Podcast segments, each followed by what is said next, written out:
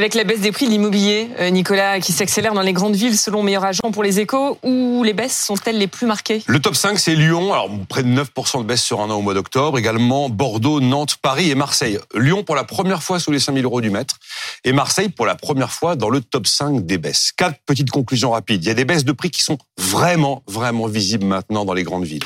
Deuxième conclusion, si on regarde à l'échelle nationale, objectivement, le mouvement de baisse, à l'échelle nationale, il reste relativement peu perceptible. Troisième observation, on est arrivé au moment où ça y est, les propriétaires ont mis du temps, mais ils commencent à admettre qu'ils vont plus vendre comme à l'âge d'or avant Covid et qu'ils commencent à baisser leur prix s'ils veulent que leurs biens trouvent preneur. Et dernière conclusion, la baisse que l'on observe aujourd'hui est encore très loin d'effacer les quelques 5, 6, 7, 8 ans de hausse que l'on a pu connaître. Est-ce que cette baisse va se poursuivre, Nicolas? Tout dépend de l'évolution des taux d'intérêt. J'ai envie de dire que pendant 6 mois, sans doute, le temps que le durcissement de la politique monétaire de la Banque Centrale Européenne se transmette intégralement à l'économie. On peut avoir 6 mois de baisse encore quasiment assurée.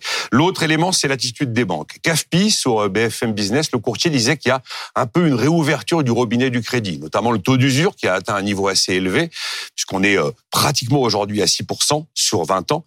Euh, et puis, euh, tout dépendra aussi de l'apport personnel. Mais ça, l'apport personnel, ça reste un frein très important. Si d'aventure le crédit repartait, à ce moment-là, la demande repart. Et si la demande repart, la baisse des prix s'arrête. Et puis, tout dépend de l'offre. Et là, les signes sont très, très peu encourageants.